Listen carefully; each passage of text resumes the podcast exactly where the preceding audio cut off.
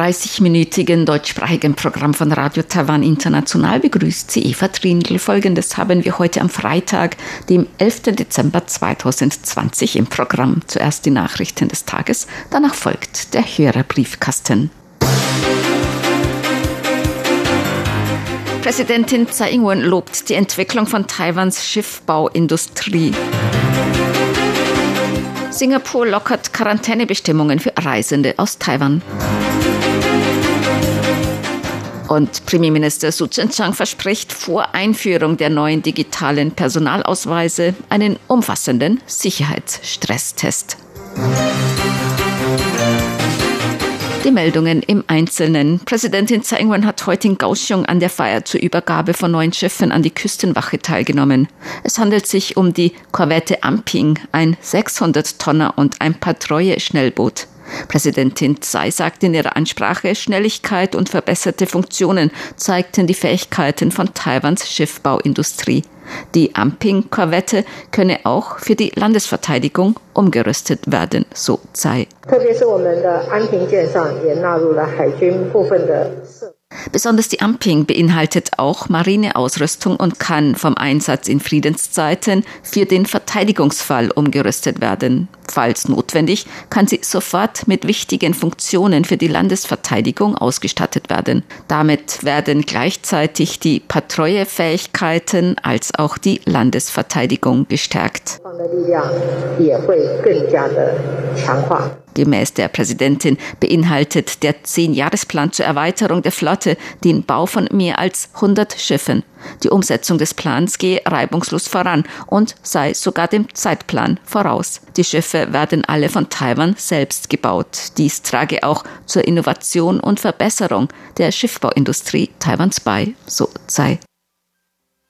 Bald sind wieder Kurzzeitreisen nach Singapur möglich. Singapur wird die Quarantänepflicht für Reisende aus Taiwan aufheben. Wie Singapurs Zivilluftfahrtbehörde, kurz CAAS, heute mitteilte, wird die Quarantänepflicht für Reisende aus Taiwan nach Singapur ab dem 18. Dezember aufgehoben. Voraussetzung ist, dass sich die Reisenden vor der Einreise nach Singapur 14 Tage lang ununterbrochen in Taiwan aufgehalten haben. Bei der Einreise wird ein PCR-Test vorgenommen. Bei negativem Testergebnis auf das SARS-Coronavirus 2 brauchen die Reisenden keine Quarantäne mehr einzuhalten. Die Zivilluftfahrtbehörde Singapurs begründete diese Maßnahme mit dem umfassenden Gesundheitskontrollsystem in Taiwan und der erfolgreichen erfolgreichen Eindämmung von Covid-19. Bereits am 1. September hatte Singapur die Dauer der Quarantäne für Reisende von Taiwan nach Singapur von 14 Tage auf 5 Tage verkürzt. Das Epidemie-Kommandozentrum hat heute eine neue Coronavirus-Infektion bestätigt. Die Infizierte ist eine in den USA lebende Taiwanerin in den 20ern, die zu einem Verwandtenbesuch nach Taiwan zurückgekehrt war. Sie bekam während ihrer Quarantäne Symptome. Heute wurde das positive Testergebnis bestätigt. Damit hat sich die Zahl der mit SARS-CoV-2 infizierten Personen in Taiwan auf 725 erhöht. Bei 633 davon geht man von einer Ansteckung Ansteckung im Ausland aus. 595 sind bereits aus der Isolation entlassen. Derzeit befinden sich 123 Infizierte zur Behandlung oder Beobachtung in Krankenhäusern. Sieben Menschen sind an Covid-19 gestorben. Die Regierung wird die neuen digitalen Personalausweise zuerst einem Sicherheitsstresstest unterziehen. Diese Angaben machte Premierminister Su Tseng-Chang heute im Parlament. Die Regierung plant die Einführung von neuen digitalen Personalausweisen. Die Testphase soll Anfang nächsten Jahres beginnen. Ab Juli nächsten Jahres sollen die neuen Ausweise landesweit ausgegeben werden. Parlamentsabgeordnete äußerten heute im Parlament Bedenken über die Sicherheit der neuen digitalen Ausweise. Premierminister Su antwortete darauf, dass mehr als 100 Länder bereits digitale Personalausweise nutzten. Taiwan sollte als technologisch fortgeschrittenes Land ebenfalls ins digitale Zeitalter eintreten. Man werde jedoch die neuen digitalen Personalausweise erst dann landesweit einführen, wenn ihre Sicherheit erwiesen sei. Deshalb werde man Experten und Hacker einladen, das System zu hacken. 请各界都来试试看。 Während der Probephase laden wir alle dazu ein, zu versuchen, das System zu hacken. Wir setzen auch Prämien für erfolgreiche Versuche aus. Erst wenn das System nicht mehr gehackt werden kann, werden wir die Ausweise landesweit einführen. Wir halten nicht am Einführungstermin von Juli nächsten Jahres fest, wenn die Sicherheit noch nicht gewährleistet ist. So der Premierminister. Taiwan und die Schweiz haben eine Vereinbarung über die Überstellung von verurteilten Personen unterzeichnet. Wie Taiwans Justizministerium heute mitteilte, hat der Vertreter der Schweiz in Taiwan, Reto Renkli, das Übereinkommen am 13. November in Taipei unterzeichnet. Der Vertreter Taiwans in der Schweiz, David Huang Weifeng, hat das Abkommen heute in Bern unterzeichnet. Damit ist die Vereinbarung in Kraft getreten.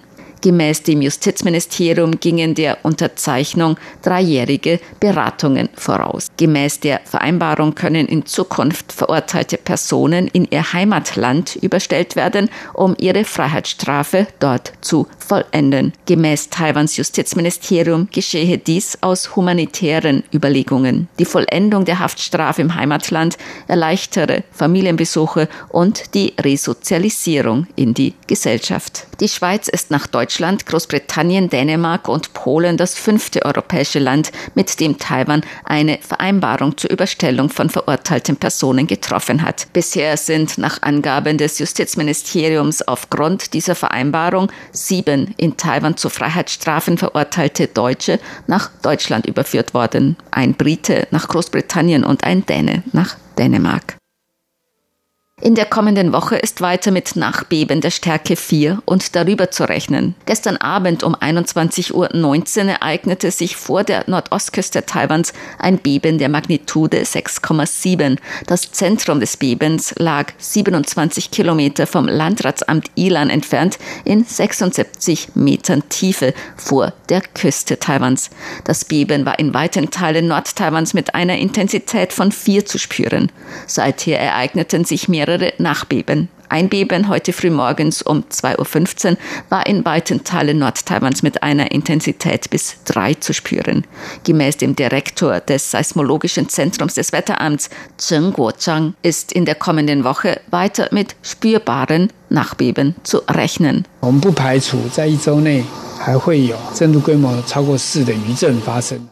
wir schließen nicht aus, dass es in der kommenden Woche weitere Nachbeben mit einer Magnitude von über vier geben wird. Doch wie ich sagte, klingen Erdbebentätigkeiten in der Subduktionszone schnell ab und Nachbeben sind nicht allzu stark. Seit heute 5 Uhr morgens hat es keine neuen Nachbeben mehr gegeben. Das bedeutet jedoch nicht, dass die Nachbebentätigkeit bereits beendet ist. Man muss dies mindestens noch einige Tage lang weiter beobachten. So der Direktor des Seismologischen Zentrums des Wetteramts heute Vormittag in einer Pressekonferenz. Zur Börse. Die Taipei-Börse hat heute knapp höher geschlossen. Der Aktienindex TAIX stieg um 12 Punkte oder 0,1 Prozent auf 14.261 Punkte. Der Umsatz erreichte 318 Milliarden Taiwan-Dollar. Das sind umgerechnet 9,3 Milliarden Euro oder 11,3 Milliarden US-Dollar. Das Wetter. Heute war es in Taiwan bewölkt mit Regenschauern bei Temperaturen zwischen 18 und 24 Grad Celsius. In Mittel-Taiwan bewölkt zwischen 20 und 25 Grad und in Süd-Taiwan teils sonnig, teils bewölkt bis 31 Grad. Die Aussichten fürs Wochenende. Im Norden noch bewölkt und noch etwas Regen bei Temperaturen bis 19 Grad. In Mittel- und Süd-Taiwan meist sonnig bei Höchsttemperaturen bis 28 Grad Celsius. Dies waren die Tagesnachrichten am Freitag, dem 11. Dezember 2020 von Radio Taiwan International. Nun folgt der Hörerbriefkasten. Briefkasten.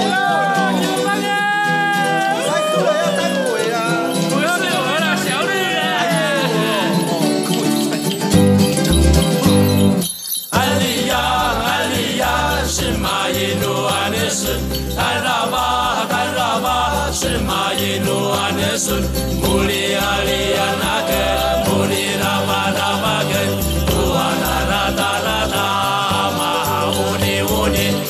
Herzlich willkommen, liebe Hörerinnen und Hörer, zum Hörerbriefkasten auf Radio Taiwan International heute am Freitag, dem 11. Dezember 2020. Im Studio begrüßen Sie ganz herzlich Chobi Hui und Eva Trindl. Ja, wir wollen natürlich heute wieder auf Ihre Post eingehen, Fragen beantworten. Helmut Matt hat Empfangsberichte geschickt vom Oktober, November und Dezember und er schreibt, wie auch die anderen Hörer teilweise schon gemeldet haben, ist der Empfang aus Bulgarien derzeit nicht so gut wie gewohnt. Ich hoffe, dass sich das bald wieder verbessert. Noch eine schöne Nachricht vor dem Jahreswechsel. Vielleicht habt ihr es schon im Facebook gesehen. Hier bei Familie Matt geht es seit vier Wochen wieder ziemlich lebhaft zu. Wir haben nämlich ein neues Familienmitglied bekommen. Findi heißt der kleine Kerl. Sein offizieller Name ist Findus vom Badenweiler Schloss, ein richtiger Katzenprinz. Aber wir finden, Findy passt besser zu ihm.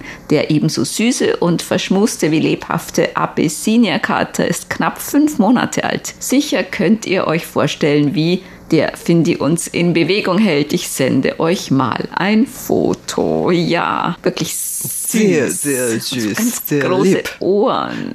Die sind auch sehr schön. Diese Abyssinia sind sehr, sehr schöne Katzen. Ja. Ja, herzliche Glückwünsche dazu. Zum Ein- Familiennachwuchs. Genau, sehr schönen Nachwuchs. Und wenn wir einen neuen Wimpel haben und eine Neujahrslaterne im nächsten Jahr, dann schicken wir natürlich auch gerne ein Exemplar. Neue Wimpel gibt es derzeit nicht. Also der neueste ist dieser weiße mit bunter Aufschrift in verschiedenen Sprachen. Das Laternenfest wird am 26. Februar gefeiert. Dazu müsste es dann wieder Handlaternen geben in Form eines Rindes oder Büffels, denn am 12. Februar beginnt das Jahr des Rindes, Büffels oder Ochsen, wie man es auch immer nennen möchte. Wir haben aber noch ein, zwei, drei Mäuselaternen übrig. Vielleicht möchte Findy eine zum Spielen haben. Reinhold Zwingel hat geschrieben, ich verstehe die Einwände des Professors nicht. In Deutschland und anderen europäischen Staaten funktioniert die Briefwahl seit Jahrzehnten. Auch in den USA funktioniert sie. Sämtliche Einwände von Trump und anderen Republikanern wurden von Gerichten zurückgewiesen. Da ging es um eine Sendung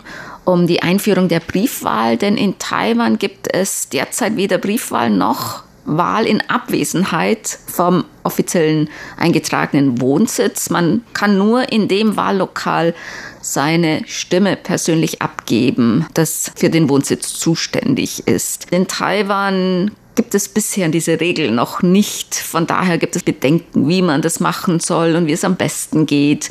Und weil vielleicht Taiwan noch eine recht junge Demokratie ist, gibt es da noch Bedenken. Aber ich denke, dass irgendwann mal, wenn das mal eingeführt ist, dass es wahrscheinlich in Taiwan dann auch recht gut funktionieren wird. Ja, genau. Schon bei der letzten Präsidentenwahl hatten viele Leute darüber diskutiert. Also wie gesagt, bis jetzt haben wir keinen Briefwahl, aber das kann eigentlich schon möglich sein oder eingeführt werden, dass die Wahlen in Abwesenheit auch ähm, stattfinden könnte. Und ich gehe davon aus, dass vielleicht schon bei nächsten Wahl oder bei übernächsten Wahl kann es schon möglich sein.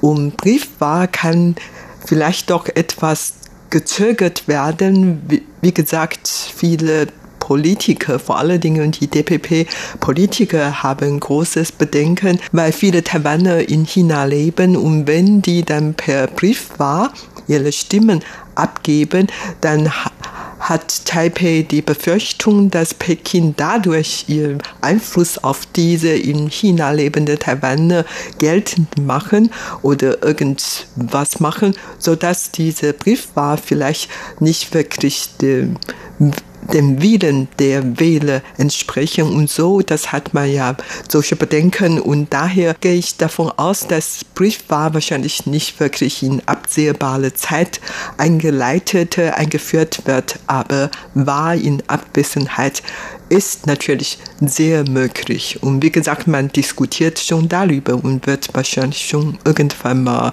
realisiert, vielleicht schon sehr bald. Hm, dass man zumindest in einem anderen Wahllokal innerhalb Taiwan wählen kann. Das wäre für viele, auch Studenten oder Leute, die arbeiten müssen am Wochenende und in einer anderen Stadt, an einem anderen Ort gemeldet sind, das wäre für die schon sehr hilfreich. Sigmar Boberg hat geschrieben, am 4. Dezember war der Empfang relativ gut, besser als sonst wie in der letzten Zeit. Sinfo 54544, ein gutes Signal mit S9 plus 15 in den Spitzen. Das Signal hat in der Stärke zugelegt, aber auch der Ausbreitungsweg ist offenbar besser geworden. Der Bereich der toten Zone passt wohl nun auch zur Distanz von 1400 Kilometer zwischen Kostibrot und Osnabrück.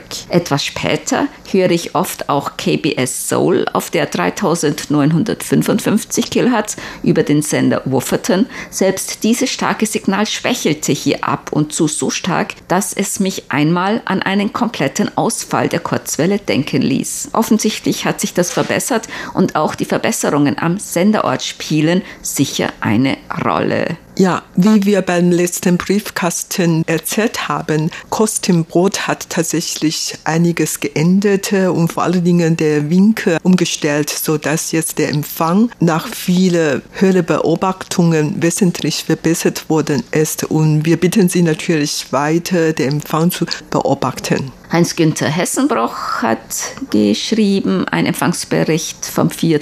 Dezember.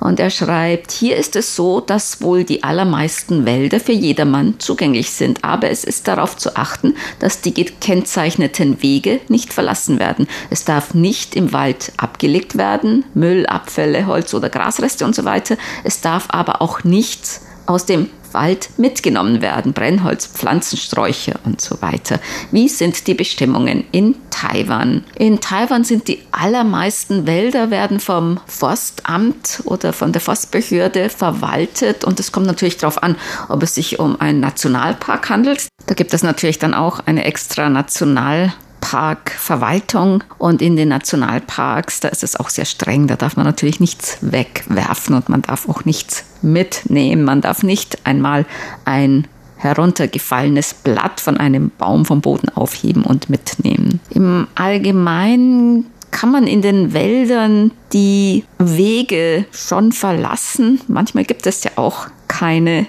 Wege, aber für einen Otto Normal Waldspaziergänger, der muss sich sowieso eher an die Wege halten, weil es ist so dicht bewachsen. Man kann sich normalerweise nicht durch den Urwald schlagen. Und außerdem, wenn man die Wege verlässt, dann verirrt man sich sehr leicht. Normalerweise verlässt man die Wege nicht, außer es handelt sich um besonders geführte Touren, die vielleicht sowieso nicht auf dem Pfaden entlang sind. Oder es sind Leute, die mit der lokalen Örtlichkeit sehr vertraut sind. Normalerweise sind eigentlich Wälder schon zugänglich, aber bei Nationalparks oder auch manchen Landschaftsschutzgebieten, da kann es sein, dass es Beschränkungen gibt, also dass man sich vorher anmelden muss, dass es Beschränkungen gibt, was die Besucherzahl betrifft. Bei Nationalparks in den Bergen benötigt man oft eine Genehmigung für bestimmte Gebirgsrouten. Ja, also man hört eigentlich sehr oft, oder in viele Fernsehwerbespot wird dann immer die Leute aufgerufen, die Mühle oder Abfälle, die man im Berg erzeugt haben, damit nach unten bringen. Sowas hört man eigentlich sehr oft. Aber überhaupt, ähm, ich denke, man gewöhnt sich jetzt schon daran, dass mögliche Dinge, ähm, also wie gesagt, Mühle, äh, dann mit abnehmen, aber natürlich kein Zweig oder irgendwelche schönen Bäume oder Blätter, was nach unten tragen. Nein, das, das kann man nicht. Und hin und wieder hört man nur, wenn zum Beispiel bei einem Taifun dann welche große Stamm runtergefallen durch den Fluss und da kann man zu bestimmten Zeit noch solche Stämme dann ähm, am Fluss abholen. Aber das ähm, gibt es dann dazu bestimmte Bestimmungen. Oft hört man allerdings nicht im Wald, sondern am Strand. Mhm. Und äh, viele Touristen, auch viele aus anderen Ländern, die finden Steine am Strand schön sind und da haben die Kisten oder Steine mitgenommen. Und wenn die dann erwischt worden sind, müssen dafür natürlich Strafe zahlen.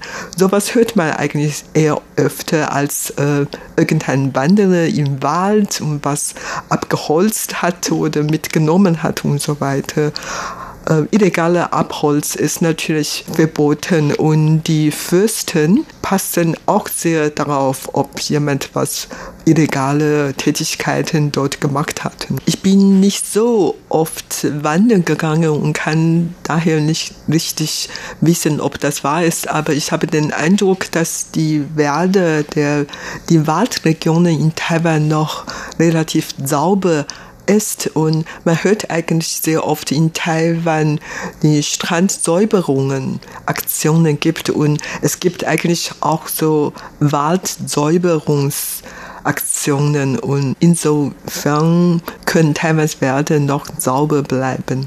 Alfred Albrecht hat geschrieben, ein Empfangsbericht und er hatte am 1. Dezember eigentlich recht guten Empfang, nämlich Simpo Glatte 4. Ja, tatsächlich schlecht. gar nicht schlecht. Dieter Leupold hat geschrieben, er hatte am Samstag, dem 5. Dezember, kaum Empfang. Und er hat uns Bilder aus Leipzig angehängt. So ausgestorben ist die Stadt Leipziger Markt. Tja, Wegen der Pandemie. Sind wenig Leute unterwegs. Jürgen Feldmann hat geschrieben, ein Empfangsbericht von 5.12 mit Simpo 45444 hat er uns empfangen. Ich hatte auch im November an den Wochenenden mittelmäßigen bis schlechten Empfang, aber dieses Wochenende war es eindeutig besser, da ich am Freitag im Hörerbriefkasten gehört habe, dass der Winkel der Antenne verändert wurde. Um eine Verbesserung zu erzielen, möchte ich euch mitteilen, dass es schon mal ganz gut ausschaut. Werde es weiter verfolgen. Herzlichen Dank. Ja, danke für Ihre Beobachtung. Jörg Hoffmann hat geschrieben. In der Hörerpostsendung vom 4. Dezember wurde mitgeteilt, dass es Ende November Empfangsprobleme bei den Ausstrahlungen über das Relais von Kostimrod in Bulgarien gegeben hat. Auch ich habe starkes Fading und Signaleinbrüche auf der Frequenz 5900 kHz bemerkt. Die Störungen in dieser Zeit wurden eventuell verursacht durch einen magnetischen Sonnensturm sowie der vergrößerten toten Zone auf Kurzwelle in der Winter. Periode. Der Empfang der deutschen Sendung am vergangenen Freitag war erfreulicherweise stabil und in problemloser Qualität. Und er hat uns auch eine PDF-Datei beigefügt mit Empfangsberichten. Herzlichen Dank. Und Jörg Clemens Hoffmann schreibt noch, gleichzeitig habe ich mit Freude gehört, dass die deutsche Redaktion von RTI zwei neue Mitarbeiter bekommen hat, die ich herzlich begrüßen möchte. Das sind wirklich gute Nachrichten für Sie und uns RTI-Hörer. Ja, das freut uns auch wirklich sehr, dass wir jetzt zwei neue Mitarbeiter gewonnen haben und wir freuen uns sehr über deren neuer Einsatz. Wir haben eine neue Sendung am Donnerstag Taiwan 3D, moderiert von Lukas Klepp und am Sonntag das Wochenendmagazin.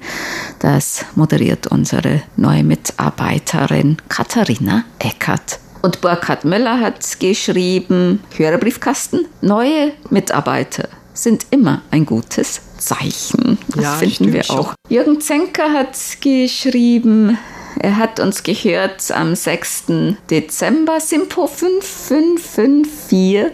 4. Toll. Er schreibt, besser kann der Kurzwellenempfang nicht sein. Ich hatte ein sehr gutes Signal mit nur leichten Schwankungen, wie sie auf Kurzwelle üblich sind. Es ist immer hilfreich, wenn ich mit meinem Empfänger vom Dachboden auf Empfang gehe. Da ist der Empfang mit wenig haushaltsüblichen Störungen möglich. Schön. Dieter Feltes hat geschrieben, er hat uns ja eine Weihnachtskarte angehängt per Mail. Herzlichen Dank. Er hatte Empfang am 6.12. Sinfo glatte 4 und er schreibt, vielen Dank wieder für die interessanten Beiträge, die Sie im Laufe des Jahres 2020 gesendet haben. So konnte ich mein Wissen speziell über Taiwan erweitern. Ihr Bericht über die Selbstmordfälle in Taiwan hat mich erschreckt. Scheinbar eignen sich die Selbstmorde vorwiegend auf höheren Schulen mit entsprechend hohen Anforderungen. Dies ist natürlich nicht immer zum Vorteil der Schülerinnen und Schüler. Ja, tatsächlich viele Studenten an den, vor allen Dingen an den Elitenuniversitäten, der Nationalen Taiwan-Universität haben Selbstmord versucht oder Selbstmord begangen. Und darüber haben wir berichtet und das ist natürlich keine gute Nachricht. Und jeder, der das versucht hat, hat natürlich verschiedene Gründe, aber die hohen Konkurrenz ist natürlich wirklich ein Druck für die und äh, es gibt ja so viele Probleme und ich denke, diese Gesellschaft hat natürlich auch schon viel Wert auf deren Probleme gelegt und wollten helfen, deren Probleme zu lösen, aber manchmal ist das alles gar nicht so einfach und daher es gibt tatsächlich immer noch Selbstmordfehler hier in dieser diese Gesellschaft und die Zahl steigt sogar ein bisschen mehr mit der Zeit. Paul Gager hat geschrieben über unser Online-Formular am 5. Dezember und auch am Sonntag, dem 6. Dezember, also dem Nikolaustag, war der Empfang nur schwach. Vielleicht lag es an meinen ungeputzten Stiefeln. hm, das wissen wir nicht. Tja, vielleicht muss man die mal wienern, damit sie schön glänzen. Vielleicht hilft das dem Empfang. Und er hat auch geschrieben, ich glaube, am Montag war das französischsprachige RTI-Programm statt dem deutschen auf 5900 Kilohertz ab 19 Uhr UTC zu hören. Ja, das hat auch Burkhard Müller geschrieben und auch andere Hörer und Hörerinnen haben gesagt, da lief was anderes und manche sagten, da lief euer französischsprachiges Programm von RTI und Kostimbrot hat auch bestätigt, dass, glaube ich, aus Versehen das französischsprachige Programm gesendet wurde, oder? Ja, stimmt. Die haben tatsächlich eine Mail an uns geschickt und dann sich entschuldigt. Dann haben wir noch eine Ankündigung in eigener Sache, nämlich am 13. Dezember wird Radio Taiwan International das koreanischsprachige Programm wieder aufnehmen auf der Kurzwelle. Täglich ein 30-minütiges koreanischsprachiges Programm um 10.30 Uhr UTC auf der Frequenz 9610 kHz, um 22 Uhr UTC auf der Frequenz Frequenz 5955 kHz und um 23 Uhr UTC auf der Frequenz 9430 kHz ab dem 13. Dezember 2020. 2020. Tatsächlich nach 15 Jahren Pause wird dieses Programm wieder aufgenommen und dann, wie gesagt, in zwei Tagen am 13. Dezember. Das ist, wie gesagt, nach 15 Jahren Pause ein neuer Beginn. Dann kommen wir zu unseren Geburtstagsglückwünschen für heute. Bernd Seis aus Ottenau hat geschrieben, er möchte gerne heute am 11. Dezember ganz herzlich zum Geburtstag beglückwünschen Christoph Kloke in Brilon, RTI-Hörerclub Ottener-Mitglied Sascha Scholz in Bad Lauterberg im Harz, Ilona Henze in Köra, Holger Behn in Hamburg, Jörg Liebel in Kreichtal, Dieter Scherer in Berlin, Uli Wanka in Lager Lechfeld und RTI-Hörerclub Ottenau Hidyat Yusuf in Indonesien sowie einen extra Gruß zum Namenstag vom 6. Dezember an unser Hörerclub-Mitglied in Ochtrop. Den Glückwünschen schließen wir uns an und das war's für heute im Briefkasten. Sie hörten das deutschsprachige Programm von Radio Taiwan International am Freitag, dem 11. Dezember 2020. Unsere E-Mail-Adresse ist deutsch.rti.org.tv. Im Internet finden Sie uns unter www.rti.org.tv, dann auf Deutsch. Über Kurzwelle senden wir täglich von 19 bis 19.30 Uhr UTC auf der Frequenz 5900 Kilohertz. Vielen Dank für das Zuhören. Am Mikrofon waren Eva Trindl und Chobi Hui.